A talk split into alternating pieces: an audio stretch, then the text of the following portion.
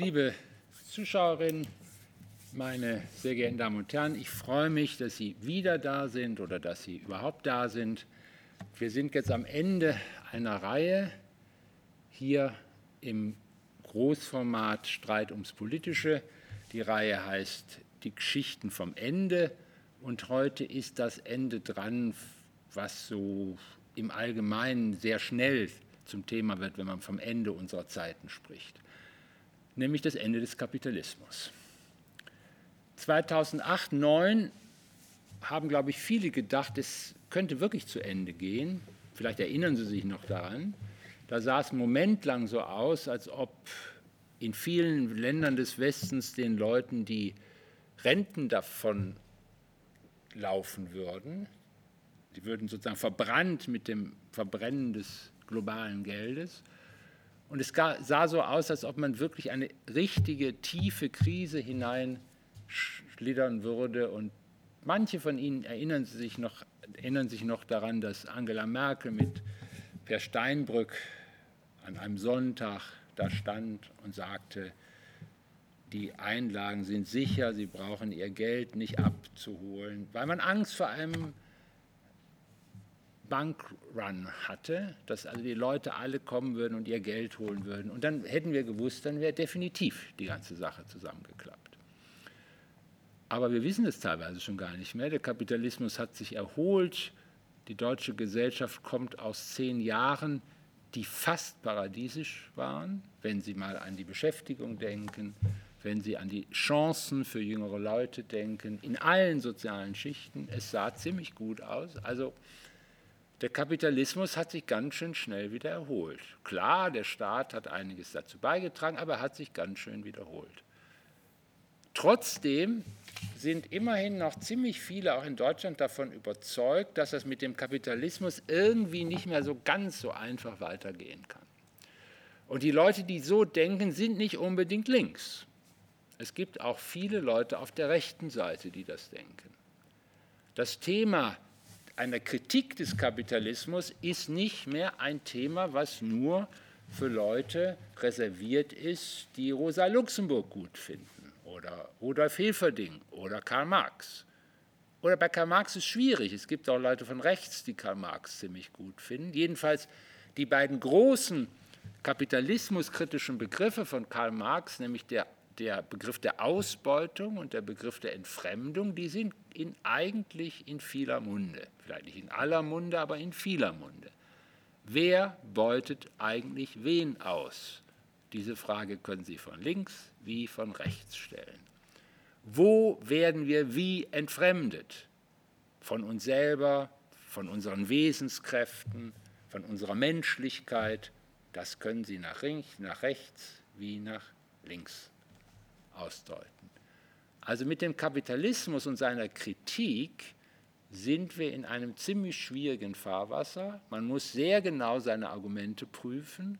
Man muss seine Affekte prüfen, die man, mit denen man ein Argument vorbringt. Ist es ein Aspekt der Destruktion? Wir müssen jetzt dem Kapitalismus den Krieg erklären.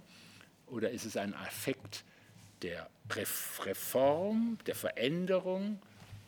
Oder ist es ein Affekt einfach der, des Hinsehens des Zuschauers eines Schiffsbruchs und man steht schulterzuckend davor und ist davon überzeugt, dass die ganze Sache doch an, den Wand, an die Wand fährt.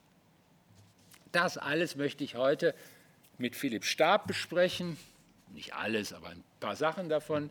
Philipp Stab ist noch keine 40 und schon ist er Professor. Er ist Professor an der Humboldt-Universität hier in Berlin, ist dort in einem Zusammenhang tätig, den nennt man Future, no, äh, was heißt das? Einstein Center for Digital Future und hat dort eine Professur für Soziologie der Zukunft der Arbeit inne.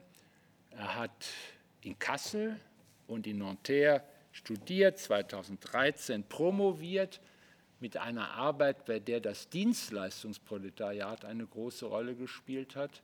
Die ist dann 2014 veröffentlicht worden unter dem Titel Macht und Herrschaft in der Servicewelt. Ein sehr interessantes Buch, wenn Sie sich für, das, für die Leute interessieren, die, die Ihnen die Amazon-Pakete bringen, das, den Flur sauber machen und äh, vielleicht auch gucken, dass niemand Unangenehmes in ihr Ressort eintritt. Und er hat dann über viele Stationen sich ein zweites Thema gesucht, neben dem Dienstleistungsproletariat, nämlich das Thema des digitalen Kapitalismus und hat dazu im Jahr 2019 bei Surkamp eine Schrift vorgelegt, die ich Ihnen auch sehr ans Herzen lege. Digitaler Kapitalismus, wieder Macht und Herrschaft, interessanterweise. Eben war es Macht und Herrschaft in der Servicewelt. Ah, jetzt steht es Markt und Herrschaft, Entschuldigung. Jetzt steht es Markt, danke, Markt, Markt und Herrschaft in der Ökonomie der Unknappheit. Das ist nicht so ganz selbstverständlich. Da werden wir vielleicht gleich auch noch mal ein bisschen drüber reden.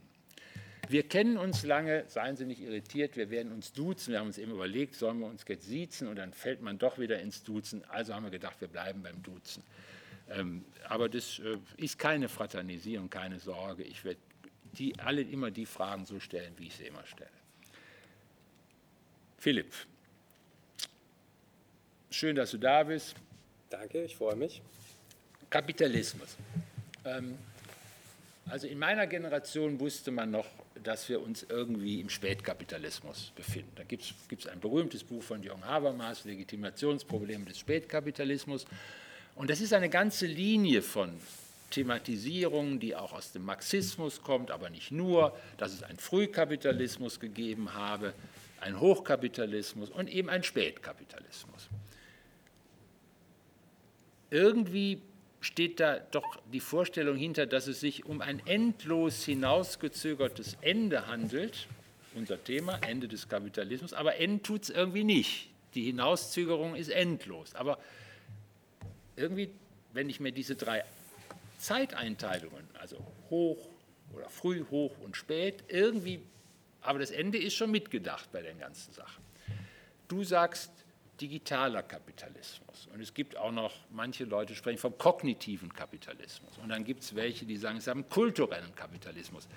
Sagt das irgendwas über den Kapitalismus, dass man eigentlich diese, oder manche sagen auch kultureller Spätkapitalismus, dann führen sie das zusammen. Also was ist das? Glaubst du, oder würdest du eher auch Spätkapitalismus sagen, oder würdest du, ist bei deinem digitalen Kapitalismus kein Spät mehr drin? würde ich auch eher Spätkapitalismus sagen. Das kommt darauf an, worüber ich reden würde. Ähm, es ist vielleicht tatsächlich interessant, wenn man von außen versucht drauf zu gucken, so wie du das gerade gemacht hast und sich fragt, ähm, was eigentlich die konjunkturbestimmte Begriffe über die Selbstthematisierung von uns in einer kapitalistischen Gesellschaft sagt. Und es ist schon so, dass es irgendwie eher eine Konjunktur, also die Leute, die über den Spätkapitalismus sprechen, die tun das heute eigentlich, glaube ich, auch ohne noch eine Idee vom Ende zu haben. Jedenfalls viele, ist so mein Eindruck. Und wenn, dann ist, dieser, ist diese Idee vom Ende natürlich irgendwie hochgradig appellativ. Also ist, und weil der Spätkapitalismus Kapitalismus minus Wohlfahrt ist, so ungefähr, mhm, mhm, deswegen müsst ihr jetzt alle endlich wirklich und so weiter und so fort ne, auf die Barrikaden mhm. und so. Und also da, da, kann man natürlich zu stehen, wie man will. Ähm, ich glaube, dass das Interessante ist, dass das eigentlich auch nicht mehr mit, natürlich nicht mehr mit irgendeiner Art von ähm, teleologischer, also sozusagen tatsächlich das Ende ernstnehmenden ähm, Duktus zumindest betrieben wird. Die eher aspektorientierten ähm, Kapitalismen, die florieren natürlich vor 2008, also vor der Weltfinanzkrise schon. Mhm. Ähm, das ist richtig. Ähm, aber es gibt wahrscheinlich schon noch mal einen Drive durch diese Krise von 2008. Also zwar hatte man ähm, schon sozusagen in den 1990er Jahren in der Gesellschaftsbeobachtung dieses Narrativ vom Ende der Geschichte. Das ist ja sozusagen äh, eingegangen in auch die alltägliche Selbstbeschreibung ja. Ähm, unserer Gesellschaft. Insofern tritt auch da schon dieses Moment auf, wo man nicht mehr so sehr von dem Endlichkeitsaspekt und dem Zeitlichkeitsaspekt des Kapitalismus mehr über die Ökonomie oder die Verschränkung von Ökonomie und Gesellschaft, das versucht ja dieser Begriff, glaube ich, im Kern immer irgendwie zu erfassen, ähm, spricht. Und ich glaube, dass diese aspektorientierten Kapitalismusbegriffe, bei mir jetzt digitaler Kapitalismus, immaterieller Wissens-, Überwachungskapitalismus, kognitiv, hast du ja auch noch gesagt, genau, mhm ähm, die versuchen, also das sind in gewisser Weise sind es Kapitalismus-Theorien im Konjunktiv. Es sind sozusagen weniger Das taucht dann natürlich auch immer auf. Die müssen sich immer von einer historischen Entwicklung verorten. Das ist auch richtig so. Aber das eigentliche untergründige Ziel dieser Art von Kapitalismustheorien ist, glaube ich, sozusagen eine Idee über den Kapitalismus der Zukunft ah, okay. zu entwickeln. Mhm. Mhm. Und sozusagen aus, einer, aus einem Aspekt, also in meinem Fall sozusagen ein, ein Vorwurf, der mir gemacht wird, den ich nicht als Vorwurf zum Beispiel empfinde, sondern als, es ist sozusagen offenes Programm, da, ich erzähle auch nicht, dass ich was anderes tun würde, ähm, ist zum Beispiel, dass, ich, ähm, dass man keinen Kapitalismusbegriff aus der Ansicht einer sehr kleinen Zahl, fünf bis sieben, wie mächtiger auch immer Leitunternehmen von irgendwas, in meinem Fall des kommerziellen Internets, entwickeln könnte. Und ich glaube eben, dass wir ähm, im Grunde genommen, wenn wir ein Verständnis der Gegenwart und Zukunft entwickeln wollen, überhaupt keine andere Wahl haben, als genau das zu tun. Wir müssen sozusagen auf die, in gewisser Weise auf die dann ja irgendwie immer mehr fürs Ganze tatsächlich stehende Extreme Cases gucken, also die Extremfälle in gewisser Weise, um auch zu verstehen, ähm, in welche Richtung sich der Kapitalismus entwickeln könnte und dann sozusagen über Argumente oder ähm, Strategien zu streiten, ähm, sozusagen, wie sich was davon eben auch tatsächlich gestalten lässt. Aber sind aber dann nicht immer solche so ein Schlimmer drin? Also sind das nicht Theorien, die sagen, es wird alles schlimmer, aber es kriegt kein Ende? Ich glaube, dass man, wenn man Kapitalismus sagt, dann kauft man sich das immer ein. Das liegt aber auch ein bisschen daran, was die Leute, was bei den Leuten automatisch angetriggert wird, wenn der Begriff Kapitalismus fällt. Und das finde ich gar nicht schlecht. Also, dass wir irgendeinen Begriff dafür haben, dass sozusagen im Ganzen etwas falsch ist. Das findest du in Ordnung? Das finde ich in Ordnung. Okay. Ja, das finde ich in Ordnung. Ähm, deswegen muss man kein unglückliches Leben führen. Mhm. Ähm, das ist nicht der Punkt, aber es ist, glaube ich, schon wichtig, dass wir darüber auch irgendwie aus dieser Perspektive sprechen können. Ja. Und, und, wenn du so jemanden, ich weiß nicht, ob du den zur Kenntnis genommen hast, so jemand wie Werner Plumpe, der einfach ein wie er glaubt, eine deskriptive Theorie des Kapitalismus entwirft und sagt, ja, so ist das, so funktioniert der, da gibt es auch Probleme drin, aber ich sehe kein Jenseits dieses Funktionierens.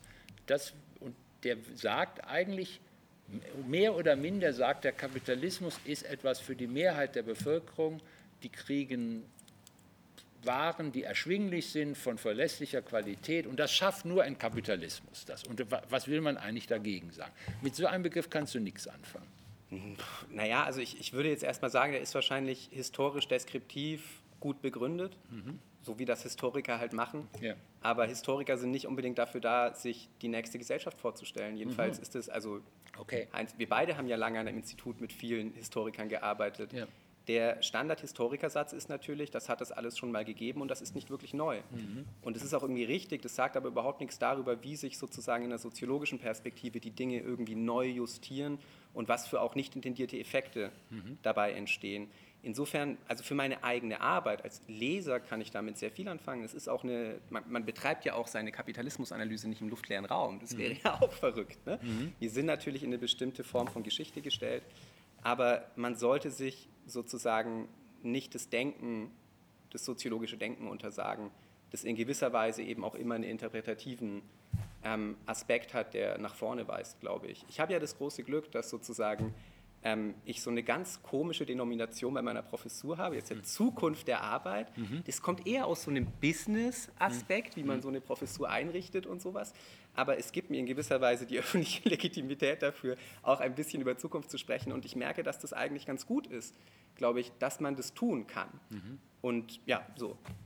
Aber ist aber die Zukunftstheorien des Kapitalismus. Also ich nehme mal ein, eine andere Theorie des Kapitalismus, die in diesen berühmten 90er Jahren, die du schon angesprochen hast, also vor der 2008-Krise von Pierre Bourdieu, der sagt, das Thema des Kapitalismus ist eigentlich äh, sozusagen der Konsum heute. Die kulturellen Konflikte, die man im Konsum findet. Er sagt, es gibt drei Kapitalarten, nämlich Geld, also ökonomisches Kapital, soziale Beziehungen, nennt er soziales Kapital und symbolisches Kapital, das ist sozusagen so, wie man äh, sich darstellt und welchen Einfluss man ausstrahlt in seinem Auftreten und so weiter. Und das wären so, so Art Kapitalformen, die es in unterschiedlichen sozialen Lagen in unterschiedlicher Weise gäbe.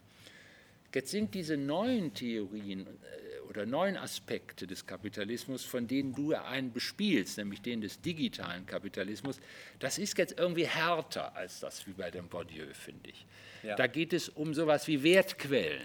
Ja. Also auch beim kognitiven Kapitalismus. Es geht darum, es ist jetzt nicht mehr das Öl, sondern es sind die Daten oder sowas. Es ist nicht mehr, sind nicht mehr die Autos, sondern es ist das Wissen.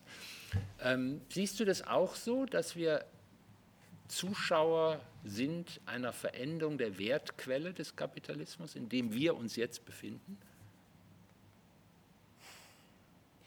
das ist eine, also sozusagen die Einführung mit Bourdieu war ja jetzt wunderbar. Ja.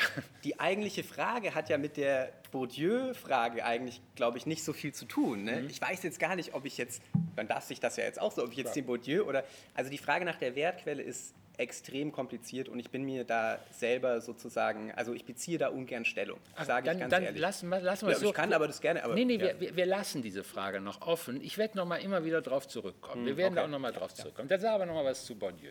Ja. Naja, Bourdieu ist, also ich sozusagen äh, Respekt den alten Meistern, meist zitierter Soziologe weltweit, glaube ich immer noch. Ähm, ist natürlich wichtig und ist vor allem sozusagen auch eine wirklich soziologische Theorie des mhm. Kapitalismus. Mhm. Was in der Soziologie aber vielleicht ein bisschen kurz gekommen ist und zum Beispiel auch nach 2008 diesen enormen Erfolg, vollkommen verdienten enormen Erfolg von zum Beispiel Wolfgang Streeck erklärt, mhm. ist eine, wie du sagst, härtere Perspektive der politischen Ökonomie, mhm. die sich für Strategien interessiert, Interessen ja. und sowas in, ja. sozusagen in dieser Art.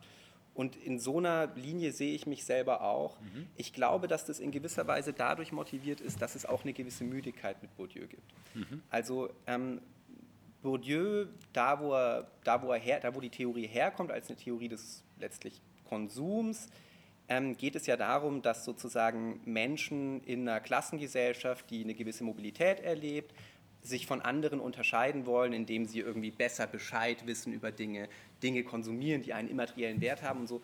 Und es gibt jetzt ähm, Theorien des Kapitalismus, also du hast den kulturellen Spätkapitalismus mhm. beispielsweise erwähnt, ähm, die sagen, das ist überhaupt das sozusagen das das akzeleriert, das wird noch viel wichtiger ähm, für den Kapitalismus der Gegenwart. Und das stimmt irgendwie. Wir haben es mit immer mehr Gütern zu tun, deren Wert sich, da ist jetzt die Wertquelle nicht aus sozusagen irgendwelchen materiellen knapp, Kosten knapper Güter und so weiter bestimmen lässt. Nicht wahr? Mhm. Also so ein, so ein Turnschuh ist 90 Prozent Marketing mhm.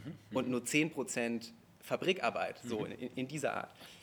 Und ähm, also in, insofern stimmt das irgendwie immer noch und ist auch immer noch wichtig als Grundgestus, aber es gibt gleichzeitig, glaube ich, eine, eine, starke Müdigkeit mit dieser Perspektive, weil diese Idee, dass die Leute sozusagen gesellschaftliche Herrschaft dadurch herstellen, dass sie sich voneinander unterscheiden, ist spätestens seit 2008 irgendwie für einige Leute zumindest in zweierlei Hinsicht, da gucken die so drauf und sagen so, ja, vielleicht, aber erstens was sozusagen, wir, wir sind eine hyperkonsumistische Gesellschaft und die Beschleunigung der, der Produktzyklen und so weiter macht es eigentlich im Prinzip jedem möglich, sich von jedem zu unterscheiden. Und wo genau da jetzt die Hierarchisierung ist zwischen diesen Gruppen, ist vollkommen unklar. Also ob nicht die Leute mit den langlebigen Schuhen, die die vier Jahre nacheinander tragen, nicht eigentlich die sind, die glauben, dass sie über denen stehen, die mhm. sich alle drei Wochen neues und so ein Schrank voller Schuhe mit irgendwie selber Schuh, 15 verschiedene Farben und so. Ne?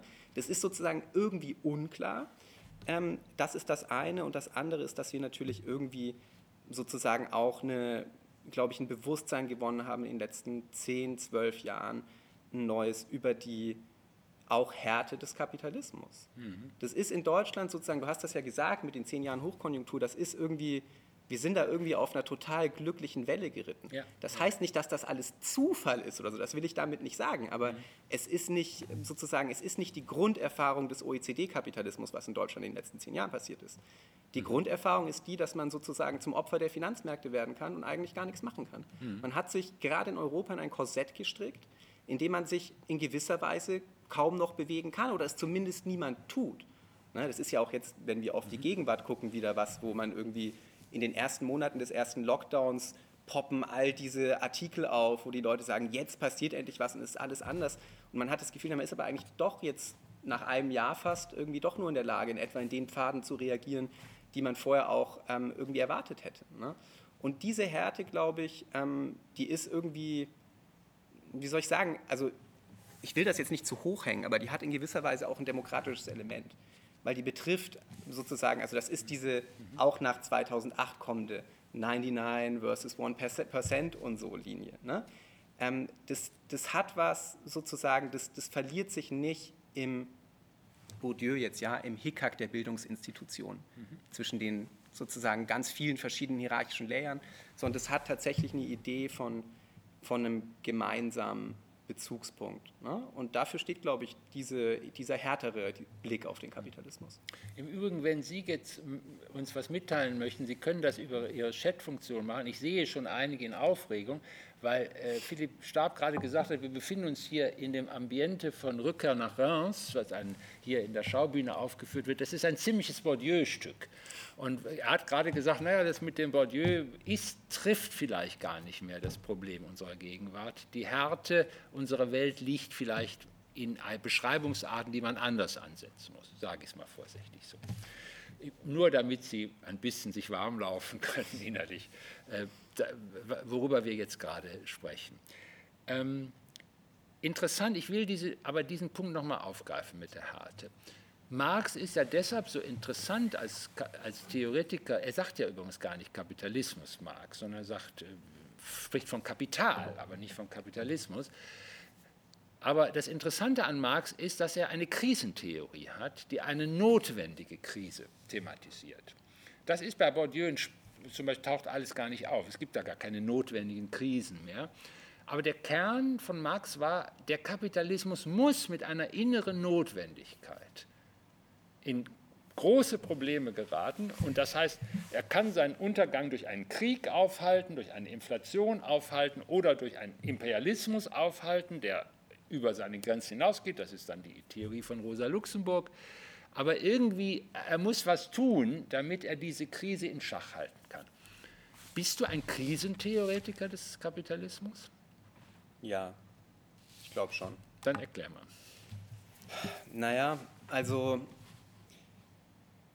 im Grunde genommen sozusagen ist der Kapitalismus, den ich beobachte, wenn ich jetzt erstmal sozusagen über das spezielle Feld des kommerziellen Internets als einem ähm, als vielleicht sozusagen dem Leit-Innovationsfeld, dem Feld, von dem man sich im Kapitalismus sozusagen... Du musst mal eben sagen, was das kommerzielle Internet von dem kognitiven Internet oder dem kommunikativen Internet... Das kommerzielle Internet ist jetzt erstmal nur ein Begriff für das Internet, das wir alle benutzen mhm. und in dem sozusagen die Dinge vielleicht vordergründig umsonst sind, aber irgendjemand damit auch Geld verdient. Okay. Und das ist eben 99 Prozent des Internets. Ja. Ich nenne das kommerzielles Internet, weil es auch mal ein weniger kommerzielles Internet gegeben hat oder weil zumindest ein weniger kommerzielles Internet halt möglich ist. Ja? Also du meinst dann nicht nur die Internetkaufhäuser, du meinst im Grunde die Grundlogik der Verdienstmöglichkeiten. Im die Geschäftsmodelle und die Unternehmen, genau, die das genau. Internet betreiben im ja. Prinzip. Ja, ja also ja. Google, Apple, Facebook, Amazon für den Westen, mhm. Alibaba, Tencent für, für China. Mhm äh, Yandex, Mail.ru und so weiter für Russland und ne, mhm. so in dieser Art, ja. Was war, wo ist da die Krise, war die Frage. Ja. Ne? Also die Krise ist im Grunde genommen eine, in der ähm, der Kapitalismus, der dort betrieben wird, die Versprechen, die, er, die glaube ich, die Leute von ihm erwarten, nicht mehr, nicht mehr bereit ist einzuhalten. Er mhm. behauptet es zwar, aber eigentlich ist das nicht. Ähm, die Logik, wie wir uns, Deutschland ist ein sehr gutes Beispiel dafür, wie wir uns hier zum Beispiel in der, wie wir uns hier zum Beispiel in der ordoliberalen Tradition einen guten Kapitalismus vorstellen, ist ein horizontaler Markt der vielen kleinen, ein verteilter horizontaler Markt der vielen kleinen Player, die miteinander in Konkurrenz sind, sich aber auch spezialisieren können und so weiter. Und die Situation, die wir im kommerziellen Internet haben, ist, dass der Markt, auf dem solche Unternehmen spielen, einer ist, der einzelnen Unternehmen gehört. Also ich sage das immer ganz ehrlich, die, die, Leitunternehmen des, die Leitunternehmen des kommerziellen Internets, Google, Apple, Facebook, Amazon, für, für den Westen, sozusagen den globalen Westen, sind keine Unternehmen, die auf Märkten agieren. Es sind Märkte, auf denen Unternehmen agieren. Sie können sich das ganz gut vorstellen, wenn Sie Ihr Handy in die Hand nehmen und sich fragen, unter welchen Bedingungen und auf welche Art und Weise können Sie da überhaupt auf irgendeine Art von Software, irgendein Produkt von einem Softwareentwickler, von einer Firma zugreifen? Und die Antwort ist ganz einfach, Sie müssen durch einen von zwei relevanten App Stores gehen, den von Apple oder den von Google. Und die bilden für die Welt sozusagen des mobilen Internets, also alles, was Sie auf Ihrem Smartphone machen, bilden die die Gesamtheit des Marktes ab. Das ist der ganze Markt. Und es ist ein Markt, der zweigeteilt ist, weil manche Leute benutzen Android-Handys und andere Leute benutzen iOS-Handys. Und die, da gibt es sozusagen, das ist aber entweder das eine oder das andere. Und aus dieser Logik des Marktbesitzes, ich nenne das proprietäre Märkte, also Märkte in Privatbesitz, schlagen diese Unternehmen Profit. Und die Art und Weise, wie sie daraus Profit schlagen, ist relativ einfach. Sie besteuern Marktzugänge. Also es kostet etwas, dass man überhaupt auf dem Markt, der in so einer ordoliberalen Linie neutral sein müsste, damit der freie Preise bilden kann und so weiter, damit man auf diesem Markt überhaupt ähm, teilnehmen kann. Und das ist gar nicht wenig. Also die, ähm, die Preise, die da sozusagen in diesem Fall ähm, von, von App Stores aufgerufen werden, sind ungefähr ein Drittel der Umsätze. Dieses Drittel der Umsätze, das fehlt natürlich auf der Seite der, in dem Fall Programmierer, Hersteller und, und äh, Produzenten von Software. Und da sitzt aber en gros sozusagen der Faktor Arbeit. Das ist, ich sage das ja so, man will Züge am Kapitalismus an solchen Fällen erkennen. Und man sieht dann, wenn man sich sozusagen radikalere Fälle, die Fälle, wo nicht so viele Leute hingucken, die nach dieser Logik operieren, anguckt, mhm. dass selbst dieses Drittel Markt, Marktteilnahmsgebühr, könnte man vielleicht sagen, ähm, im Grunde genommen sozusagen was ist, was im Licht funktioniert und im Dunkeln funktionieren ganz andere Sachen. Also ähm, ich habe eine schöne Arbeit von einer ehemaligen Studierenden von mir, Alexandra Keiner, über die Online-Pornografie. Ein hochgradig plattformisierter Markt, da gibt es sozusagen Google-artige oder, oder ne, sozusagen Leitunternehmen, die da die, im Prinzip den Markt ebenfalls besitzen. Und da haben sie bei den Produzenten zum Beispiel von Videos und so weiter ähm, Marktzugangsgebühren oder Extrakt, Rentenextraktion könnte man ja sagen, weil das sind ja Infrastrukturrenten, also leistungslose Einkommen, die diese Unternehmen da im Grunde genommen rausziehen, ohne was dafür zu tun, außer diese Zugänge ähm, darzustellen, von ungefähr 90 Prozent. Mhm. Ja, das ist die, und das ist, warum ist das eine Krisendiagnose des Kapitalismus? Ja, mindestens mal, weil es nicht mehr dieser Vorstellung eines guten, horizontalen Kapitalismus entspricht, sondern es ist ein Kapitalismus der ganz wenigen Gewinner, die sich, und das ist jetzt interessant für die größere Linie, die sich ja gerade dadurch versuchen, Krisen festzumachen. Also das ist der Witz. Selbst in einer Ökonomie, die tankt, ja, die runtergeht, wenn du den Markt besitzt, dann kannst du die Marktbesitzsteuern, die Marktzugangssteuern hochsetzen, weil es ohne dich überhaupt keine Ökonomie des kommerziellen Internets zum Beispiel in diesem Fall mehr gibt. Und ähm, das, sind, das sind eben extreme Formen der Machtkonzentration. Und also wenn du mich so fragst, ich schätze, die, die Krisendiagnose operiert natürlich irgendwie vor dem Hintergrund von einer, einem verhältnismäßig distribuierten Idealtypus von Kapitalismus, mhm. wobei mir natürlich vollkommen klar ist, dass das sozusagen nicht unbedingt der Idealtypus ist, den man in der kapitalismuskritischen Perspektive voraussetzen würde. Man würde natürlich jetzt, kann darauf sagen, naja, Formen der Machtkonzentration, hat es im Kapitalismus doch immer gegeben. Das ist doch das ganze Spiel, das Rennen zum Monopol und so weiter. Diese Einschätzung würde ich auch teilen. Die Frage ist jetzt, was sagt das sozusagen über die politischen Interventionsnotwendigkeiten? Das ist sozusagen ähm, eine Frage. Und das andere ist sozusagen, ne, deswegen sage ich ja digitaler Kapitalismus und nicht Googleokratie oder irgend sowas. Es ist natürlich Kapitalismus. Also nochmal zum Verständnis, man muss Marktwirtschaft quasi von einer Kapitalismustheorie unterscheiden. Also du sagst, es gibt dieses Ganze, wo wir drauf aufbauen in Deutschland, diese berühmte Freiburger äh, Theorie, äh, die sagt, wir haben den Markt und der Staat ist dazu da, diesen Markt zu ermöglichen und da zu gucken, wenn es Monopolbildungen gibt, da haben wir eine Monopolkommission, haben wir Eingriffsmöglichkeiten, wieder den Markt herzustellen. Ludwig Erhard, der Markt muss durch den Staat ermöglicht werden. Da sagst du, nee, das ist nicht mehr, mit dieser, mit dieser Denkweise kommt man nicht mehr weiter für den Augenblick. Ähm, dann musst du aber, das habe ich noch nicht ganz verstanden, worin besteht jetzt die Krise? Bist du da nicht doch irgendwie Marxist, der sagt, naja, weil die immer diese Gebühren abzweigen, diese Marktbesitzer, und die dann nach, auf Wegen investieren oder erhalten, von der, über die kein Mensch mehr einen Einfluss hat. Das können sie machen, wie sie wollen. Jedenfalls, was nicht so einfach passiert, dass es als Konsum wieder zurückfließt in ein System. Das heißt, es, äh, irgendwann geht den Leuten das Geld aus, um die Dinge zu kaufen, die in dem, in diesem, im Netz offeriert werden. Ist das so in etwa die, die Krisentheorie? Naja, das, äh, das Problem an dieser Beschreibung ist, dass, und da sind wir sozusagen bei deiner ersten Frage in gewisser Weise, mhm. dass diese aspektorientierten Kapitalismen ja in gewisser Weise gar nicht behaupten, ähm, dass so eine Art von Kapitalismus jemals als Ganzer funktionieren würde. Ah, okay. Ne? Mhm. sozusagen, also die, die, die Verunreinigung und regulativen ähm, Einwebung oder eben auch das, der, der Knall sozusagen mhm. und dann Wiederaufbau. Also sozusagen, wir können uns ja auch eine Krise und einen Knall vorstellen und danach eine kapitalistische Restauration. Wir mhm. haben ja nichts anderes gehabt nach 2008, 2009. Mhm. Ähm, insofern, die, wie soll ich sagen, ich, ich tue mir schwer damit, diese Frage in dieser Totalität zu beantworten. Aber wenn du mich jetzt fragst, bist du ein Marxist in dieser Perspektive, dann würde ich sagen, naja, ich lande über eine empirische Analyse bei, einem marxistischen, bei einer marxistischen, zumindest stark anschlussfähigen Beschreibung, nämlich der, dass sozusagen distributionsmächtige Unternehmen letztlich die eigentliche wertschaffende, na, so jetzt sind wir bei dieser Frage, ähm, Welt der, der Produktion letztlich sozusagen ausbeuten, da Profite abziehen und dass wir, ähm, das ist natürlich eine Suggestion aus einem sozusagen wohlfahrtsstaatlich eingehegten Kapitalismus-Kontext wie bei uns, ähm, dass eben in dieser Welt der Produktion am ehesten auch irgendwie ein guter Deal mhm. für die Arbeit rauszuholen ist. Mhm. Ich glaube aber, und vielleicht ist das sozusagen ähm, eine Richtung, in die wir auch noch ein bisschen, ein bisschen sprechen können, ähm, dass das sind im Grunde genommen, also die Frage, ist das jetzt Marxismus oder nicht, mhm. die interessiert mich im Grunde genommen gar nicht. Mhm. Ähm, was mich interessiert ist, was kann man aus so einer Art von Beschreibung, so, so man sie denn kauft, ähm, für Konsequenzen, für eine Analyse und auch für ein Handeln, eine Positionierung ähm, in der Gegenwart sehen. Und ich glaube, dass meine, meine Theoriebildung ziemlich anschlussfähig ist an bestimmte liberale Perspektiven. Das heißt, deswegen habe ich es jetzt gerade mit dem Ordoliberalismus yeah. und so die irgendwie sagen, so dann müssen wir jetzt, das ist das, was in der EU jetzt passiert, dann müssen wir jetzt dafür sorgen, dass Märkte wieder neutral sind, wir müssen die Macht dieser marktbesitzenden Unternehmen schwächen.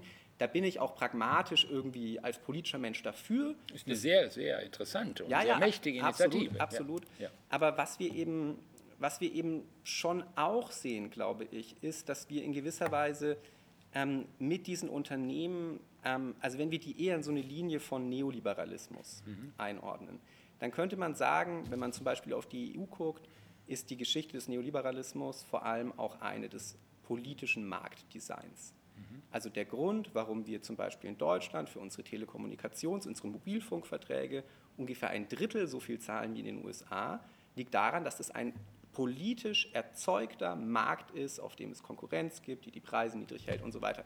Gut für die Konsumenten. So. Mhm.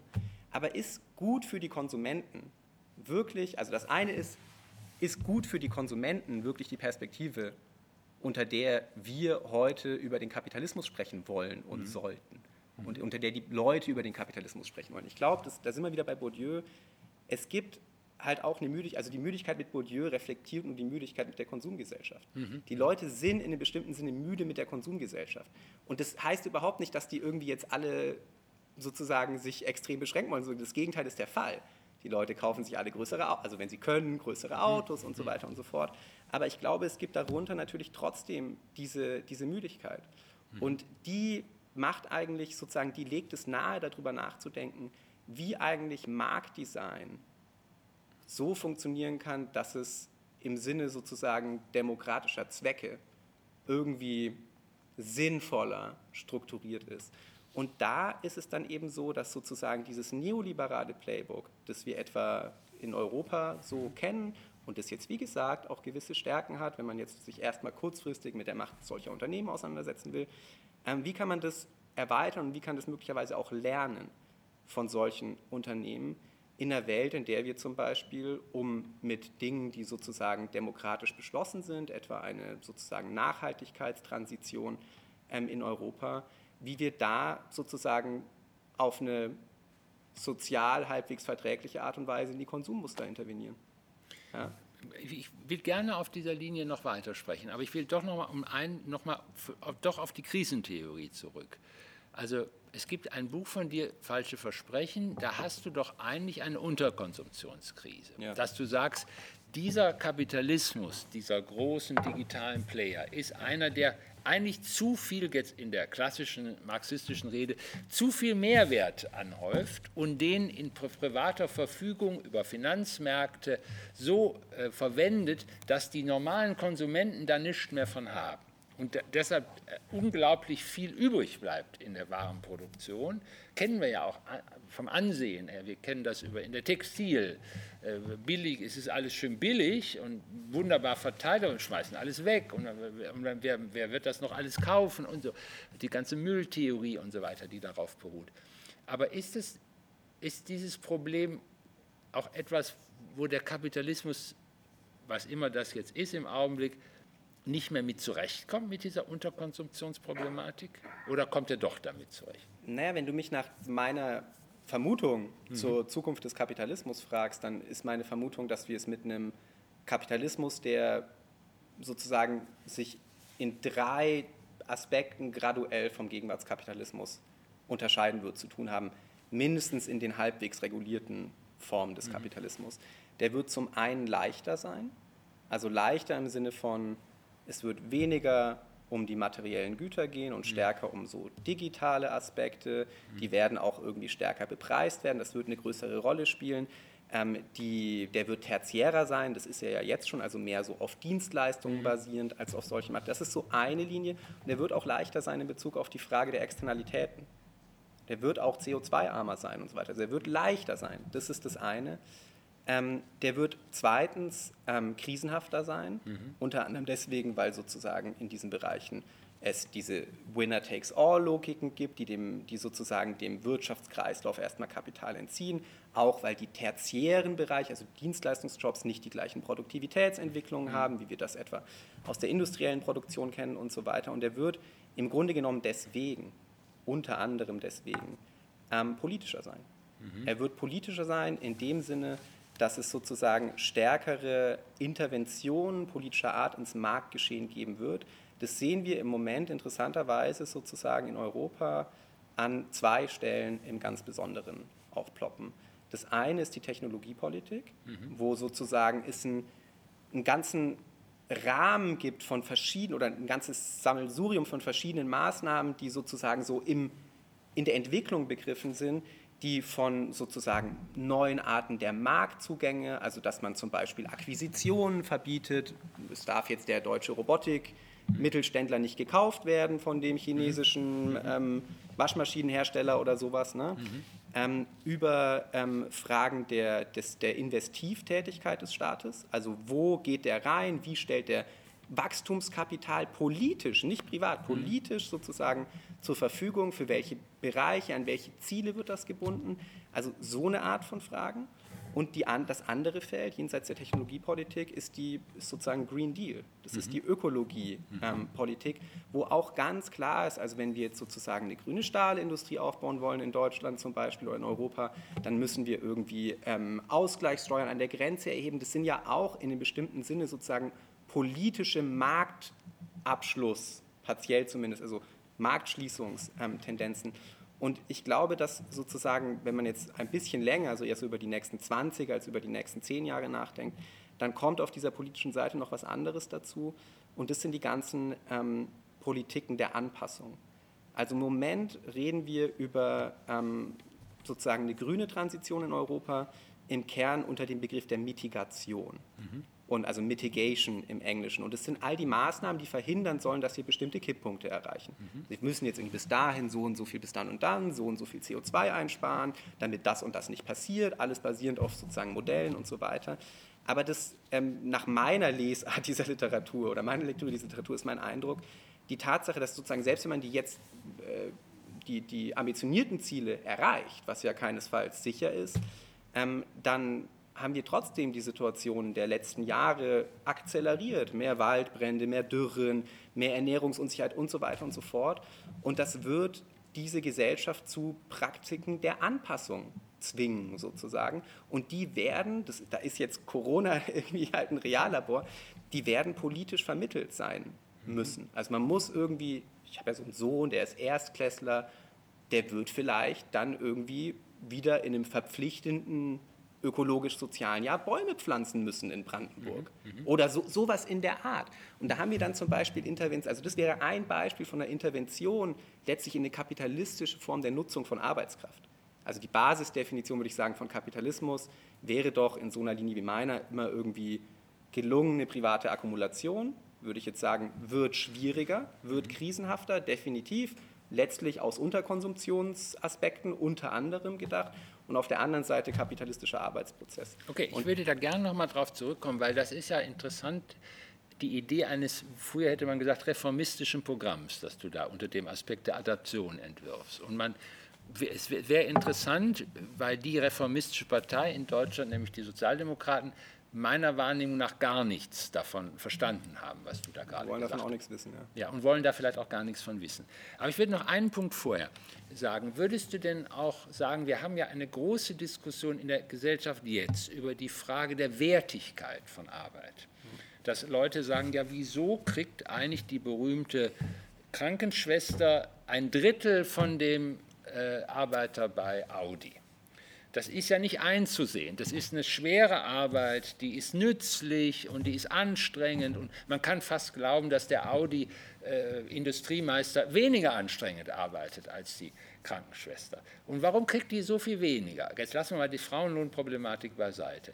Und wir sind ja mittendrin in dieser Frage, also der, des politischen Werts von Arbeit. Ja. Würdest du sagen, das ist auch schon ein Vorbote dieses Problems, des ja. Designs von Zukunft, ja. über die Frage der Wertigkeit von Arbeit? Das ja, sagen, würde ich sagen. Und ich würde sagen, das ist ein interessantes, also ich bin auch wirklich gespannt, was daraus wird. Man macht sich ja immer so Vorstellungen davon, so jetzt ist was passiert und das ist dann jetzt erstmal gesetzt. Mhm. Und die Setzung dieser Krise für mich als jemanden, der sich irgendwie mit Arbeit und Ökonomie viel befasst, ist natürlich... Es gibt da eine, es ist eine, in Krisensituationen ist eine Spontanspaltung des Arbeitsmarktes mhm. politisch durchsetzbar. Und diese Spontanspaltung unterscheidet zwischen Leuten, die wirklich wichtig sind mhm. und Leuten, die irgendwie selber gucken müssen, wie sie ja. sich im Homeoffice und so weiter und so fort.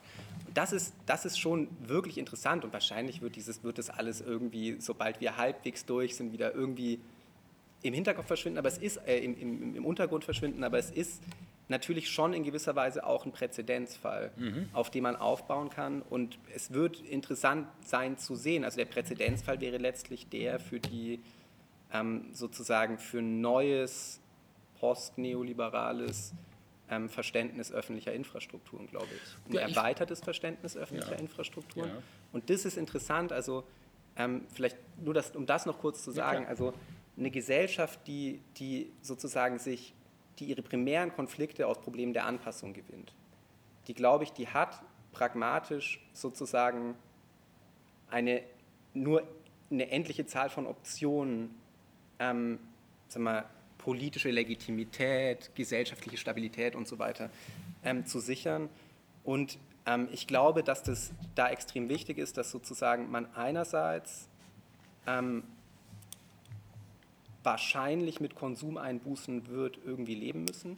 In gewisser Weise tun wir das ja jetzt schon. Also ich, das ist jetzt sehr plakativ, Heinz, aber ich sage immer gern, nur um was zu veranschaulichen, die Leute kaufen in einem gewissen Sinne so viele SUVs, weil sie sich keine Immobilien mehr leisten können. Mhm. Ne? Und diese Logik, also die, die, SUVs müssen natürlich teurer werden, dann müssen die so und dann so, ja. Das, diese Intervention in Konsummärkte, die wirst du den Leuten durch ähm, sozusagen ähm, ja, von ihnen akzeptierbare Zerstreuungstechnologien. Ohne Konsum geht es nicht. Ne? So, so. Und dann brauchst du diese leichten Güter. Da musst du also sozusagen, das ist auf der Konsumebene, musst du letztlich über diese digitalen Aspekte ernsthaft eine, eine andere Art von sozusagen Konsumhedonismus auch irgendwie ermöglichen. Und ähm, die andere Seite ähm, ist dann die, dass du aber sozusagen die dann natürlich dennoch existierenden Konsumeinbußen, die Leute fahren ja gerne mit dem Auto. Mhm. Und wenn die dann nicht mehr mit dem Auto fahren können, mehr Leute nicht mehr mit, ne, einige und so nicht mehr mit dem Auto fahren können, dann musst du denen, so, dann musst du denen sozusagen irgendeine Idee, das ist jetzt von dir, du sagst, die Leute müssen irgendwie eine Idee vom gesellschaftlichen Reichtum kriegen. Ja. Und dieser gesellschaftliche Reichtum, wo soll der denn herkommen? Also natürlich irgendwie aus der Zivilgesellschaft miteinander, aber wo man politisch auch was machen kann. Wo soll der denn herkommen, wenn nicht aus den öffentlichen Gütern? Ja, und deswegen wird man in irgendeiner Art und Weise, glaube ich, über, ja, wenn man klug ist, sozusagen auf diese Linie ähm, setzen. Ich würde jetzt nochmal, ich gucke mal einmal auf die Uhr, ich gucke mal einmal jetzt auf mein Handy, was jetzt alle, was möglicherweise für viele Fragen schon gekommen sind und ob ich mich dann entscheide, die gar nicht zu beantworten. Ähm, jetzt weiß ich gar nicht, wo sind die? Ähm, Frage auf YouTube, da haben wir ein paar. Ähm, kommen wir noch drauf. Es gibt eine Frage, ob man das nicht verstaatlichen könnte. Also diese, äh, ob man diese Großunternehmen, die, die Markt, nicht nur marktbeherrschend, sondern Markteigentümer sind, ob man die nicht verstaatlichen könnte und was wäre das für ein Modell von Verstaatlichung. Aber äh, kommen wir vielleicht später nochmal drauf. Ich will jetzt gerade nochmal an dem einen Punkt bleiben, sonst verlieren wir den Faden. Wir müssen schon etwas über die strukturelle Unfähigkeit der SPD sagen, sich diesen reformistischen, dieser Reform, reformistischen Idee anzunähern, die du gerade entworfen hast. Ich will mal in einem Punkt den Bruder des Teufels machen. Die erste Idee ist ja, wenn man eine die marktdesignfähige Industriepolitik betreibt, dann kann man das nur tun, wenn man mit Leuten wie dir und anderen ernsthaft sich unterhält und sagt, wo sollen wir hin denn jetzt investieren zum Marktdesign? Also welche Zukunft sollen wir denn vorwegnehmen durch öffentliche Investitionen?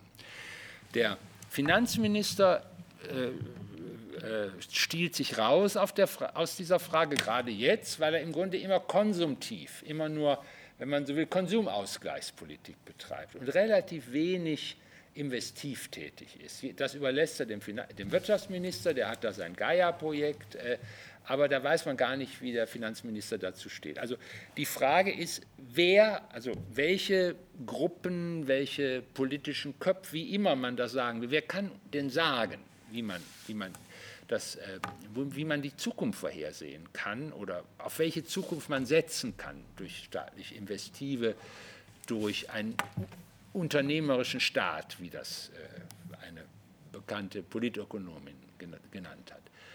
Und das Zweite ist, was du jetzt unter der Hand gesagt hast, dass diese adaptive Politik ja eingreifen muss an, an, an einem bestimmten Punkt in subjektive Rechte. Nämlich deinem Sohn sagen, so, wir machen jetzt mal wieder äh, Wehrdienst und der Wehrdienst ist jetzt ein ernsthafter ökologischer Sozialdienst und da kommst du nicht raus.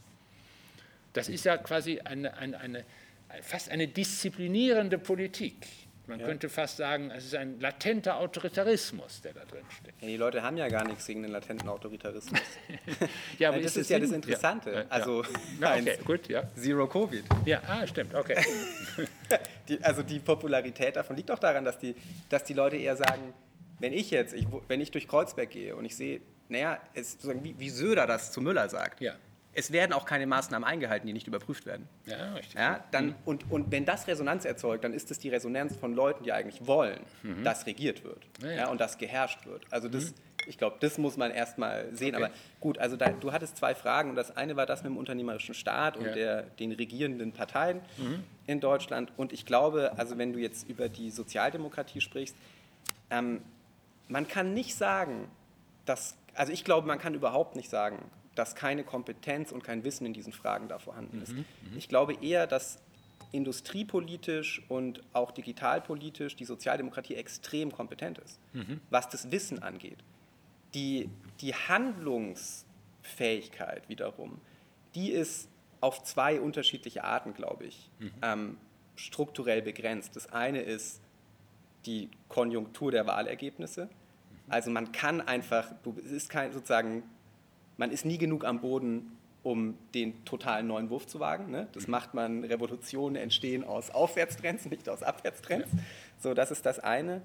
Ähm, und das andere ist, dass ich glaube, wenn man, wenn man sich anguckt, also Leute wie wir kriegen das ja manchmal so ein bisschen mit der Forschungsförderung mit. Mhm. Und irgendwelche Projekte akquirieren, da soll das Geld, also dann ist es auf einmal doch nicht da oder es kann irgendwie nicht abgerufen werden. Also die, die, die Dysfunktionalitäten und Steuerungsunfähigkeiten innerhalb von einem Staat wie dem in Deutschland, die sind schon nicht zu verachten. Mhm. Also man darf sich auch keine Illusion über die Steuerungsfähigkeit von, von Demokratien machen. In gewisser Weise sind wir ja auch ganz froh, dass die in bestimmten Bereichen nicht so schnell steuern können. Und so nur jetzt würden wir halt sagen, ähm, wäre es irgendwie gut. Und ich glaube halt, also natürlich ist es überhaupt kein sinnvolles politisches Programm, wenn man gewählt werden will, sowas zu sagen wie das, was ich sage. Ich bin ja glücklicherweise auch kein Politiker. Mhm. Sondern sollte nicht, man sollte nicht sagen, die Leute sollen keine, kein Auto mehr fahren. Mhm. Das ist ja vollkommen verrückt. Also wenn man gewählt werden will, soll man das natürlich nicht sagen. Aber man muss wissen, dass es irgendwie anders wahrscheinlich nicht zu haben ist und dass die Leute das in gewisser Weise auch wissen. Die Leute wissen das in bestimmter Weise, dass, dass es anders nicht zu haben sein wird. Das heißt aber nicht, dass man deswegen mit denen ehrlich sein kann. Mhm. Und das hat was mit Mediendemokratie und so zu tun, dass das nicht geht. Ähm, das heißt, man muss ein bisschen anders reden. Und ich habe sozusagen, also, weißt du, wenn, wenn ich heute einem politischen Akteur zu einem Wahlkampfthema raten würde, ich meine, jetzt weiß man nicht, jetzt ist sowieso mit Covid und so, ist gesetzt, ja, aber nehmen wir mal an, man könnte jetzt ein anderes Wahlkampfthema setzen. Das Wahlkampfthema, das ich in Deutschland setzen würde, wäre der Wald. Der Wald. Der Wald. Der Wald lass uns über den Wald reden. Und den Leuten sagt, der Wald ist weg, der Wald ist im Eimer, wir müssen da was machen. Da sind die Leute werden sofort bereit sein, die privatwirtschaftlichen Interessen der Forstwirtschaft sozusagen politisch irgendwie abzufinden, damit da was gemacht wird. Die werden sofort verstehen, dass, das, dass der Wald irgendwie sinnvolle politische Mobilisierung von Arbeitskraft nötig macht. Das macht man erst freiwillig, dann werden, die, werden diese Freiwilligendienste überrannt, wenn man die gut genug bewirbt und dann irgendwie fühlt man das ne, so. Das, ähm, und ich glaube ehrlich gesagt, dass das, also sozusagen, das ist halt was, was in einem demokratischen Zyklus von vier Jahren keine keine plausible Strategie ist. Ja? Das macht keinen Sinn so, aber wenn man über einen ähm, demokratischen Zyklus von länger als vier Jahren nachdenkt, dann muss man ja darüber nachdenken, also mein, mein lieber Kollege an der HU, Andreas Reckwitz, mhm. denkt jetzt viel nach über Fragen des Verlusts. Mhm. Und das ist sozusagen die negative Seite einer Gesellschaft der Anpassung. Mhm. Dass, dass, dass die Leute immer das Gefühl haben, sie verlieren irgendwas, den Wald, ihre SUVs und was mhm. weiß ich, ja, also die heterosexuelle Ehe meinetwegen, so mhm. Sachen. Und ähm, man muss denen irgendeine Idee geben, dass es sozusagen, dass man die retten kann, wenn man was dafür tut. Mhm. Und das sinnfällige Beispiel, wofür alle, was alle retten wollen und wo sie bereit sind, was für zu tun, wäre der Wald. Mhm. Glaube ich. so, ja, die Bienen müssen, auch noch da. Ist ja die was? Die Bienen, die da Die Bienen, genau, das sieht man ja schön in Bayern und so, genau. genau also genau. klar, da gibt es noch eine Menge, aber über sowas muss man nachdenken. Ja? Mhm. mhm. Das, ähm, das, das, ja, so, so würde ich das. Das heißt, du würdest eine Art von ökologischer Disziplingesellschaft äh, favorisieren ich, das ist immer schön, dass du immer sagst, du würdest favorisieren. Ich favorisiere eigentlich sozusagen, ich, also ich favorisiere gar nichts. Ich bin, also was heißt, ich favorisiere persönlich ja, schon irgendwas. Ich schon. glaube, sagen wir so, ich glaube, dass man, dass man klug beraten wäre, wenn man sich, ähm, weißt du, man, man, kann das Disziplingesellschaft nennen, man kann aber auch sagen, es gibt politisch erzeugte Angebote von Sinn. Ah, okay. Ja? Und, okay. Das, und okay. die Leute haben, glaube ich, ein Problem damit, dass sie was sozusagen die Sinnangebote angeht, politisch einfach unterfordert werden. Die würden natürlich sozusagen, die sehen, da sind Probleme und die fragen sich, warum, ja, was kann ich tun? Und so. Und dann kann man, das kann sich ja auch im Lebenslauf alles gut machen, wenn man so ein Jahr macht und so. Also das, das findet man ja. Ähm, Na, aber da würde ich nun wiederum, da komme ich dir schon entgegen. Da gibt es ja diese es gibt zwei französische Theoretiker, die auch nicht uninteressant sind, äh, Boltanzi und Thévenot. Mhm.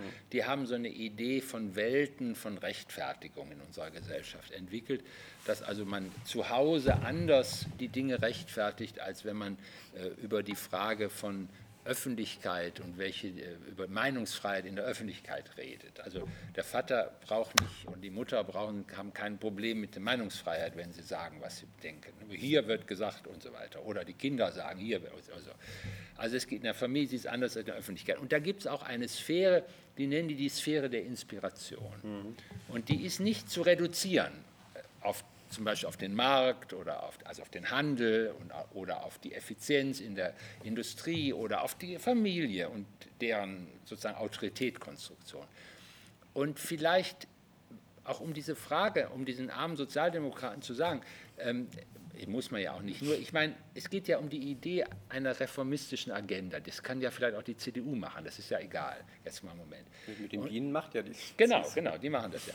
Und eine reformistische Agenda wäre doch dann nur genau, weil du ja gesagt hast, die Leute wissen das ja untergründig. Und wenn sie es untergründig wissen, sind sie auch ansprechbar für eine äh, solche, also eine Inspiration, die sagt, Politik will eben doch mehr als nur Probleme lösen, sondern sie will auch irgendwie einen Sinnhorizont aufbauen. Und ähm, ich komme dir da auch entgegen, weil du das eben auch angesprochen hast, diese Idee von gesellschaftlichem Reichtum, der nicht nur privater Wohlstand ist, das hat natürlich immer eine Sinndimension. Das ist wohl wahr. Sonst kann man diesen Reichtum ja nicht als Reichtum erkennen. Ähm, würdest du sagen, dass es sowas wie legitime Sinnerzeugung gibt in unserer Gesellschaft? Also dass man nicht sagt, es ist sowas Reaktionäres oder sowas Abseitiges. Findest du Politik darf Sinnerzeugung versuchen? versuchen? Ich habe das Gefühl, wenn ich jetzt Ja sage, bin ich in eine Falle getappt. Nein, nein, ich, nein, ich, Also sozusagen, natürlich. Natürlich. Warum ja, nee, ist ja gut, ist ja gut. Nein, äh, also, ja. Ich, Entschuldigung, aber was, also, oder gibt es ein Problem dabei? Nein, ja, für einen Liberalen gibt es ein Problem. Ne? Ein Liberaler würde sagen, Sinn ist eine Privatsache. Ne? Na gut, der, sozusagen dieser Sinn ist ja auch nicht aus dem Nichts geschöpft. Wir reden ja auch, jetzt, wir sind ja beide Soziologen, wir reden ja auch die ganze Zeit darüber, was die gesellschaftlichen Dynamiken sind, die dem unterliegen. Aber natürlich braucht es irgendwie sozusagen Also wofür ist denn Politik da, wenn nicht, um solche Dynamiken auch in Richtung eines Handelns äh, kollektiver Art zu kanalisieren? Mhm. Also sozusagen, ich bin kein Systemtheoretiker, der glaubt, die machen sowieso nur ihr Ding oder sollten das jedenfalls tun. Ich glaube natürlich daran, dass eine Gesellschaft irgendwie politisch gestaltbar sein sollte. Mhm. Also warum soll die nicht auch Sinnangebote machen? Mhm. Ich glaube halt, dass diese Sinnangebote ähm, sozusagen, die, die müssen halt, die werden ohnehin mit einem letztlich auch aus der Kapitalismusfrage zu einem großen Teil kommenden ähm, Konflikt geschehen mhm. zu tun haben. Mhm. Und deswegen müssen die das ist ja als auch wieder sozusagen ganz klassische Soziologie in gewisser Weise, sie müssen ganz stark über Fragen der Legitimität nachdenken. Ja, klar. Ja, ja, Sinn, so. Sinn erzeugt. Eher um, also sozusagen genau. die, die Veränderungen kommen in einem bestimmten Sinne sowieso. Mhm. Die Frage ist, wie man eigentlich Gesellschaft erhält unter diesen Bedingungen. Mhm. Und deswegen ist es mit den Sinnangeboten, darf man das auch nicht falsch verstehen. Es geht nicht darum, die Leute aufzuhetzen. Mhm. So, das ist nicht das, was ich damit meine. Mhm. Ne? Es geht darum zu sagen, der Wald, ist der nicht wertvoll? Mhm. Lohnt sich das nicht, da die Forstwirtschaft irgendwie und so weiter und so fort? du hast schon das richtige Stichwort genannt. Äh, wenn man jetzt den Wald zum Beispiel nimmt, es gibt natürlich Leute, die so ein Waldpathos als, wie sagt man heute, hegemoniale Definition verstehen würden. Ne? Was, wieso soll ich mich jetzt um Himmels Willen für den Wald interessieren? Ne? Und es gibt, gibt viele Leute, die sagen, ähm, das ist wieder so ein Scheiß mit diesem Wald und da werden wir wieder belogen und betrogen. Ne? Ähm, ich will darauf hinaus, was sind in deiner Idee des leichter gewordenen Kapitalismus die Ausgebeuteten von heute? Wer ist das eigentlich? Wer sind die, die im Himmel, wenn sie in den Himmel kommen, auch noch läuten müssen? Wer ist das? Naja, in einem Kapitalismus unserer Art, das hat aber mit dem Wald jetzt erstmal nichts zu tun. Nee, ich wollte nur genau. ja. sind die, also, also sozusagen sind die, nicht, ausgebeutet in erster Kategorie diejenigen, die unsere iPhones zusammenbauen. Ah, Oder diejenigen, okay. die, die, die in den Koltanminen in, in, im Kongo das Koltan schöpfen und sowas.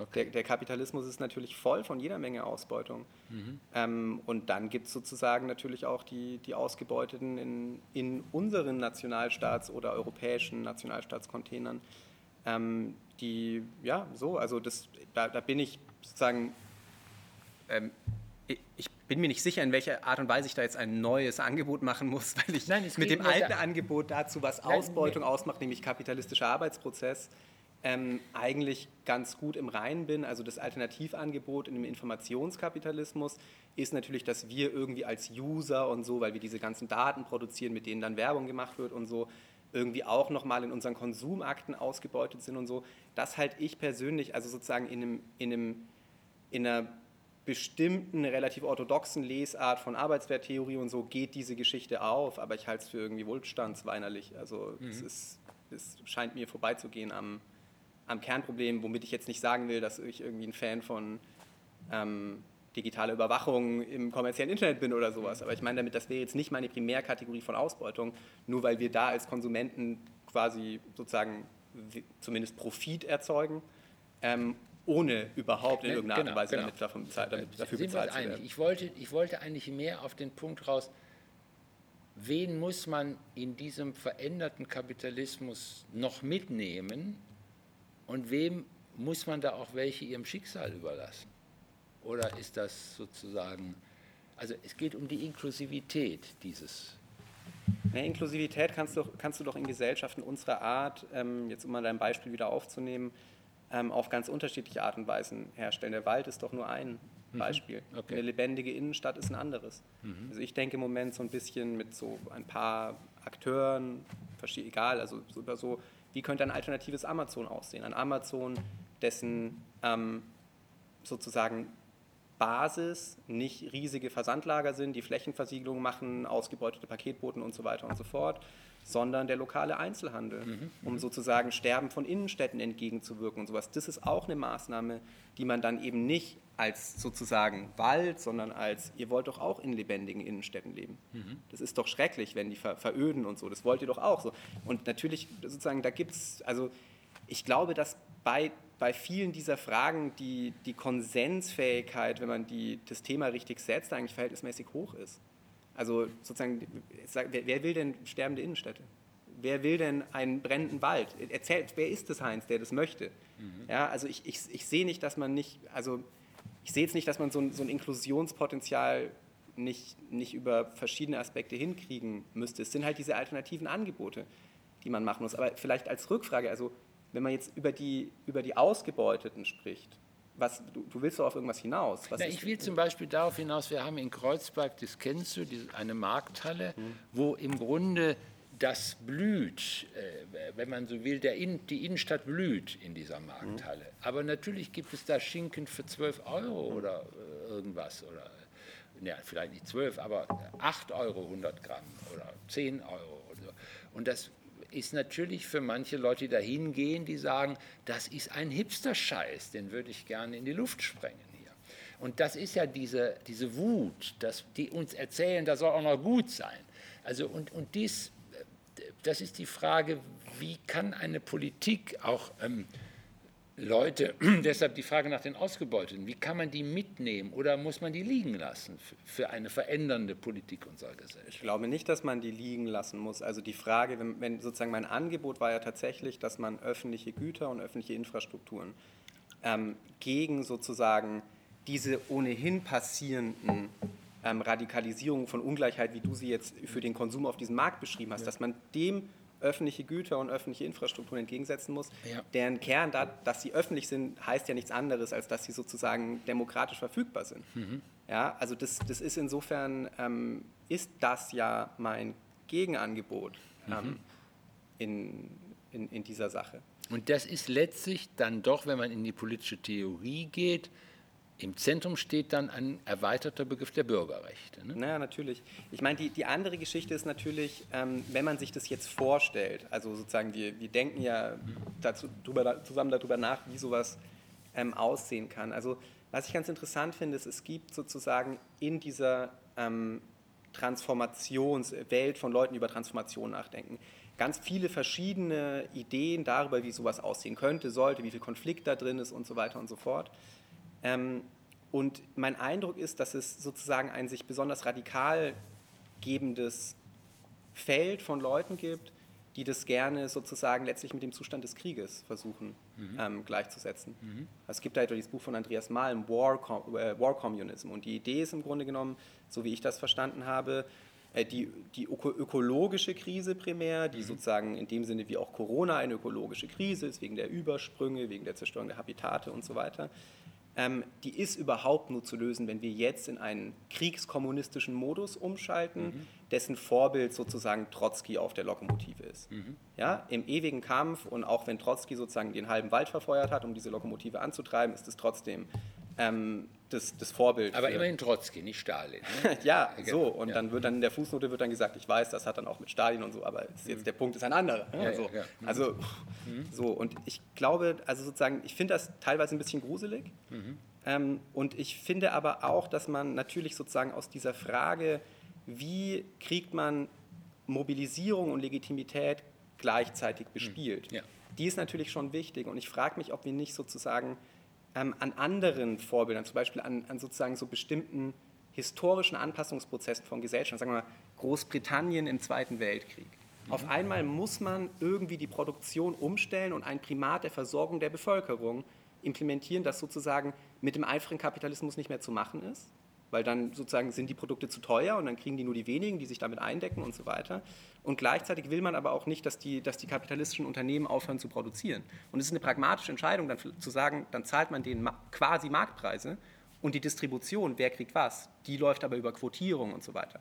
Und in so einer Art von Modell kann man natürlich in so einem Transformationsprozess sich schon auch ähm, sozusagen partielle Lösung des Problems, das du beschreibst, mit dem Schinken für 12 Euro vorstellen. Mhm. Ja, aber es geht dann natürlich nicht mehr um den Schinken für 12 Euro. Es geht dann halt also das möglicherweise eher um die wöchentliche Fleischration. Genau, und das ist das, was wir dann so schön in The Crown als die Annäherung von Harold Wilson und äh, Queen Elizabeth sehen. Harold Wilson war ja derjenige. Der ich weiß, alle gucken The Crown. Ich habe zwei kleine Kinder. Ich, ja, nee, aber da ist Harold kann, Wilson. Kann da leider nicht mitreden. Harold Wilson ist der Mann, der genau das gemacht hat. Ja. Das, wir müssen doch noch mal auf diese Frage der, ähm, des Staats, äh, äh, diese ganze Frage des, der, der Verstaatlichung noch mal. Also wenn das stimmt, deine These stimmt, dass es diese ähm, Großunternehmen, also als Markteigentümer gibt, dann kann man ja sagen, ja, dann ist das doch ein klassischer Fall, dass wir da mit Verstaatlichung drauf reagieren und sagen,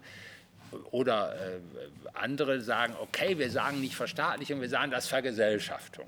Kann man ja sagen, okay, wir wollen nicht den Superstaat, wir machen da irgendwelche Datengenossenschaften draus oder irgend sowas. Was ich gar nicht mal so unsinnig finde, die Sache mit den Datengenossenschaften. Ähm, äh, geht das?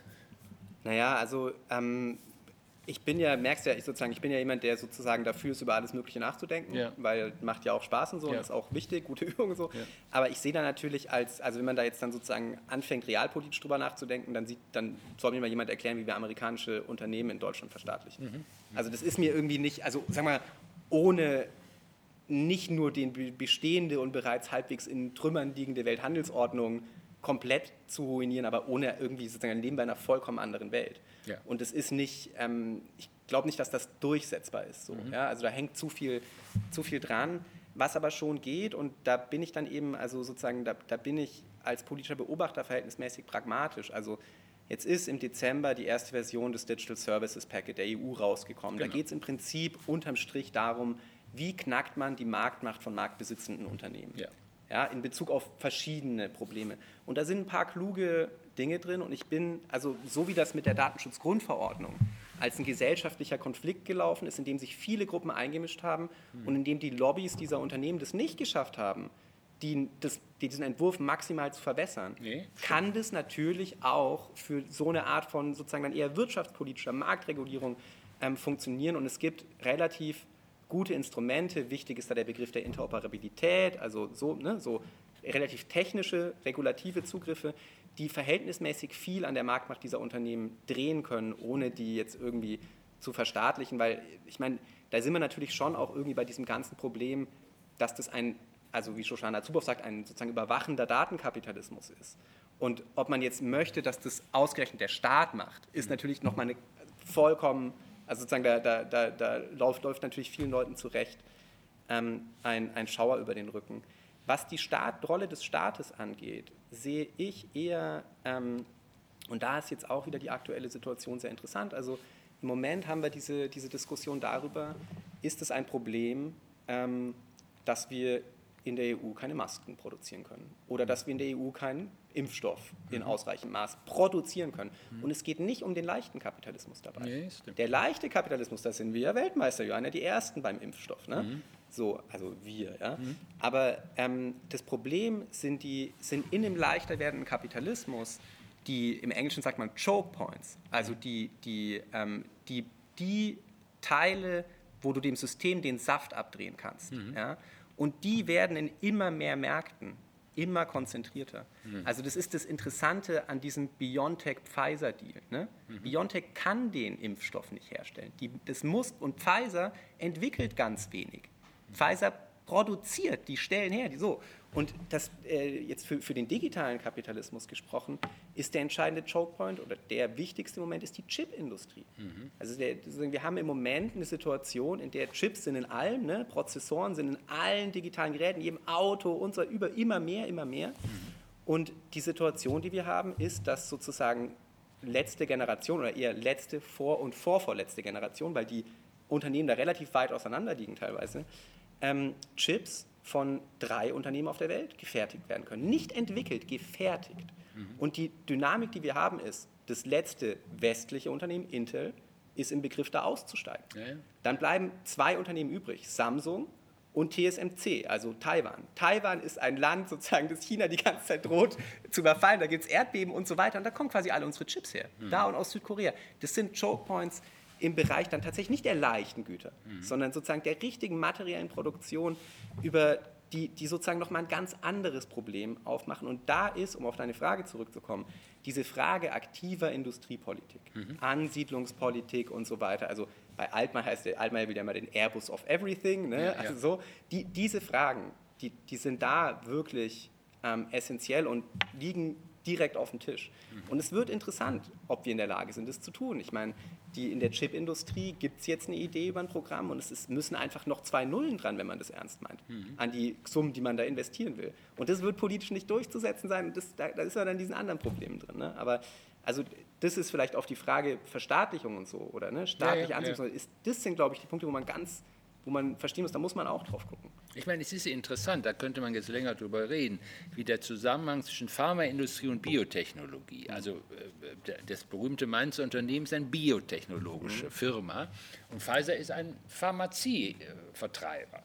Und, äh, da, und die Pharmazie hat offenbar die Forschung abgegeben, mehr oder minder, da passiert jedenfalls nicht mehr viel. Jetzt kann man natürlich sagen, ja gut, wir müssen in der EU, äh, wir müssen in Europa noch 8 Prozent der Weltbevölkerung in mittlerer Sicht, dann müssen wir solche, solche Unternehmen wie die in, in Mainz haben, weil Pfizer, das, das ist eine andere Nummer, das, da kann man nicht viel dran machen. Man kann nur an dieser Mainzer Nummer, an BioNTech was machen. Also ähm, würdest du das eigentlich auch so sehen? Nein, das würde ich nicht so sehen. Nee? Naja, ich meine, das, das, jetzt reden wir sehr politisch. Ne? Ja, also ja. so, ich finde natürlich, nein, wir müssen das aufbauen. Und ich bin also sozusagen die, das, das liberale Gegenargument gegen das, was ich jetzt sagen werde, ist ja natürlich immer, ähm, ja, und dann entflechten wir diesen, diesen globalisierten Kapitalismus und dann gibt es wieder Krieg und was weiß ich. Und ich finde es irgendwie nicht plausibel, warum das unbedingt, also sozusagen, mhm. warum dieser Zusammenhang unbedingt bestehen sollte. Warum sollte es nicht bei kritischen Gütern in regionalen Wirtschaftsräumen eine, eine strategische Souveränität geben mhm. und das nicht automatisch zu sozusagen geopolitischem Krach führen? Das ist mir überhaupt nicht plausibel zu machen. Okay, dann, dann weil wir so ein bisschen in die Endphase schon so langsam kommen, das ist jetzt noch ein ganz, ganz wichtiger Punkt. Wir haben eine neue Konkurrenz um Kapitalismen in der Welt. Mhm. Also wir haben sozusagen den Freihandelskapitalismus, den marktwirtschaftlichen Freihandelskapitalismus, den wir hier noch in Deutschland wie immer mal wieder gerne äh, unterstreichen, den gibt es als ein Winnerfahrt weltgesellschaftlich gar nicht mehr. Mhm. Würdest du wahrscheinlich zustimmen. Wir haben jedenfalls neue Kapitalismen, die sehr von Protektionsgedanken her denken. Also Vietnam, Indien, China.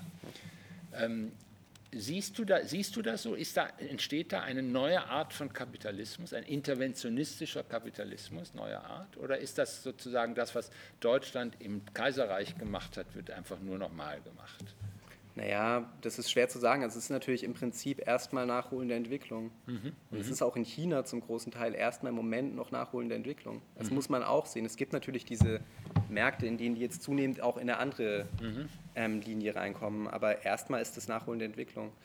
Und ähm, die hat nach meinem Verständnis der Weltwirtschaft immer irgendwie über Protektionismen mhm. funktioniert, wie auch sonst. Also so ähm, in dieser Linie, die, die ich meine, das ist jetzt das ist jetzt verhältnismäßig trivial, aber es ist auch nicht unwichtig. Ähm, der Unterschied ist eher der, dass sozusagen natürlich halt äh, da in, in, diesen Fällen, in diesen neuen Modellen von Entwicklungskapitalismen, ähm, die, der Kapitalismus überhaupt nicht mehr mit irgendwie einer Idee von liberaler Gesellschaft systematisch verbunden wird. Mhm, mhm. mit sozusagen einer, die nicht nur Konsum expandiert, sondern auch Rechte.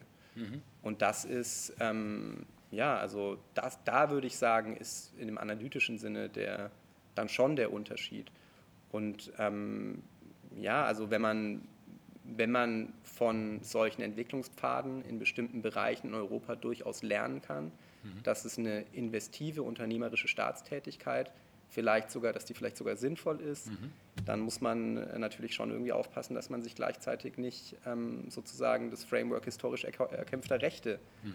ähm, dabei aus der Hand nehmen lässt. Wobei auch da natürlich, also ich meine, die, die, die, das erste Thema, an das man irgendwie rankommt, wenn man über so Konsum und so nachdenkt, ist natürlich schon irgendwie eine, eine ja, Transformation zum Beispiel von Verbraucherrechten. Mhm. Also die, der Leitbegriff halbwegs gesund, aber Hauptsache billiger Preis kann irgendwie nicht mehr die, die sinnfällige ähm, Linie sein, in der man sich bewegt. Ne?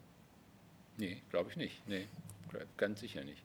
Ich gucke noch mal einmal drauf, ob wir noch irgendwas dazu haben. Ähm hier geht es noch um die Frage, ob die Chiphersteller irgendeine Chance gehabt hätten. Also es geht immer die Frage, hätte man das nicht früher schon erkennen können? Es gab ja auch diese Versuche, äh, von Siemens und so da einzusteigen, aber da sind sie irgendwann wieder ausgestiegen. Ne? Ja. Und ist das sozusagen, ist das, hätte der Staat da nachsteuern, also so, ich glaube, so habe ich die, die Frage verstanden, hätte man sagen müssen, nee, nee, also ich meine, das ist ein Großbetrieb in Deutschland, auf die, auf die der Staat letztlich doch relativ viel Einfluss hat, Siemens. Ne? Also hätten die da was machen können? Wie siehst du das? Ja, hätte, hätte Fahrradkette, ne? Ja, genau, so genau. sehe ich das. Also es ist halt erstmal die, ähm, also sicher hätte man was machen können, weil Ja. immer, immer kann man irgendwas machen. Ne? Ja. Die, ähm, was man, glaube ich, sehen muss, ist, dass das halt ein Entwicklungspfad ist, den wir hier beschritten haben. Natürlich auch weniger als andere Länder. Ne? Wir haben das ja viel weniger beschritten, diesen Pfad, als Großbritannien Genau, oder genau, so. genau. Ähm, sozusagen die produzierenden Fähigkeiten auszudünnen Mhm. zugunsten der reinen sagen wir, mal, Wissensproduktion, Patentproduktion und so weiter. Aber ähm, bei uns hat es das natürlich auch gegeben, unter aktiendotierten, managergeführten Unternehmen durch den Druck äh, des Shareholder Value. Das ist ja alles irgendwie bekannt, ja, dass man sich dann sozusagen vor dem Hintergrund des Aktienpreises ähm, reflektiert und der gutiert eben keine langfristigen Investitionen so und schon gar keine defizitären. Aber die Unternehmen, äh, die den Kapitalismus im Moment äh, schmeißen, sind die, die sozusagen sich äh, teilweise zehn oder mehr Jahre an defizitären Wirtschaften geleistet haben. Ja? Ja. Also das, das, ist halt, äh, das ist halt die Situation, in der wir sind. Ich glaube, die Frage ist, ähm, wie, wohin will man aus dieser Situation kommen? Ja, wo, wohin? Und ich glaube, dass man dann, da wird man natürlich, wenn man überhaupt irgendwo im guten Sinne vorankommt, dann wird man ähm, natürlich irgendwie Prioritäten setzen müssen und sowas. Ja? Das ist, ähm, dann würde man sagen, ist das jetzt mit der Chipindustrie, muss das jetzt sein oder wie kann man das anders äh, regeln, was sind die wichtigen Industrien? Das, das ist extrem schwierig zu sagen. Also ich, ähm, wie soll ich sagen, ich, ich kann mir natürlich auch fiktiv vorstellen, dass wir auf eine andere Geldpolitik umstellen und auf einmal tatsächlich für ein Chipwerk einen zweistelligen, hohen zweistelligen Milliardenbetrag fördern. Aber glaube ich, dass das passieren wird in dem Pfadabhängigkeit, in dem wir uns befinden? Nein. Und an Pfadbrüche ist es als Soziologe verhältnismäßig schwer zu glauben. Mindestens mal ist es fast unmöglich, sich vorzustellen, dass man die bewusst und aktiv betreiben kann. Das ist der letzte Punkt. Ist Corona ein transformatorischer Augenblick? Also für die Frage des, einer erweiterten Staatstätigkeit und einer Idee, das ist ja diese ganze Frage der systemrelevanten Jobs, da war ja schon die Idee einer erweiterten Infrastruktur drin, dass man sagt, nein, wir müssen auch staatliches, staat, es gibt eine staatliche Verantwortung für eine Infrastruktur, die unser Leben schützt im weitesten Sinne im, oder im weiteren Sinne, also nicht nur durch eine starke bürgerrechtlich orientierte Politik der medizinischen Versorgung, sondern auch noch mehr, wenn man die Präventivität, Präventionsmaßnahmen, die dazu gehören, auch noch dazu nimmt. Und eben das Verständnis auch gewinnt, dass das nicht nur eine Kostenfrage ist, ne, sondern auch eine Frage, das sind wieder eigene Märkte, die auch eine, eigene Gewinnchancen und so weiter haben. Siehst du das so, dass jetzt diese, diese Idee einer, einer, ein, eines neuen Staats, einer Zugänglichkeit zu staatlichem Handeln existiert, der, dem Staat mehr wieder zugetraut wird? Das war, die Frage war jetzt mehrmals unterschiedlich gestellt. Ne? Also ob dem Staat jetzt mehr zugetraut wird, da sind wir, glaube ich, im Moment eher wieder auf dem Abwärtskurs. Ne? Jetzt, also sozusagen Moment jetzt. Aber wegen der Impferei. wegen der Impferei und weil es jetzt einfach irgendwie schon zu lange geht und so Ja. und weil alle irgendwie unzufrieden sind und Ja, dann ja. so.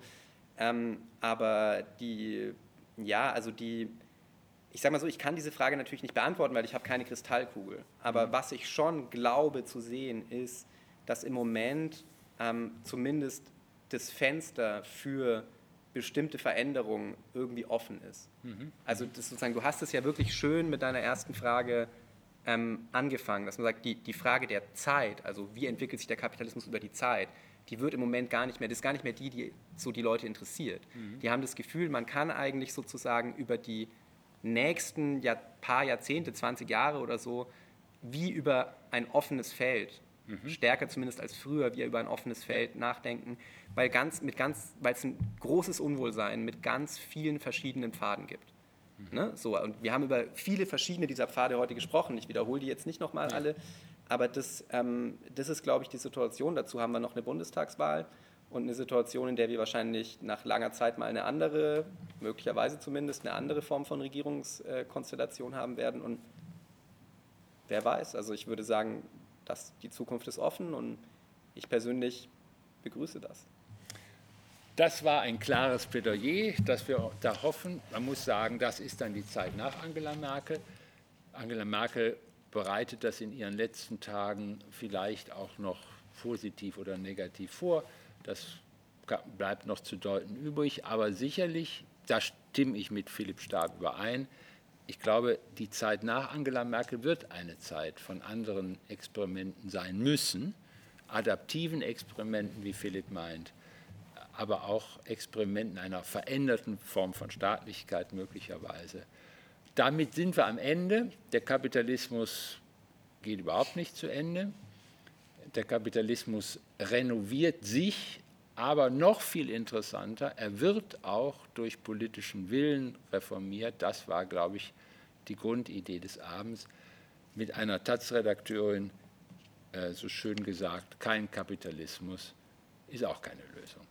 In diesem Sinne haben Sie vielen Dank, dass Sie dabei waren.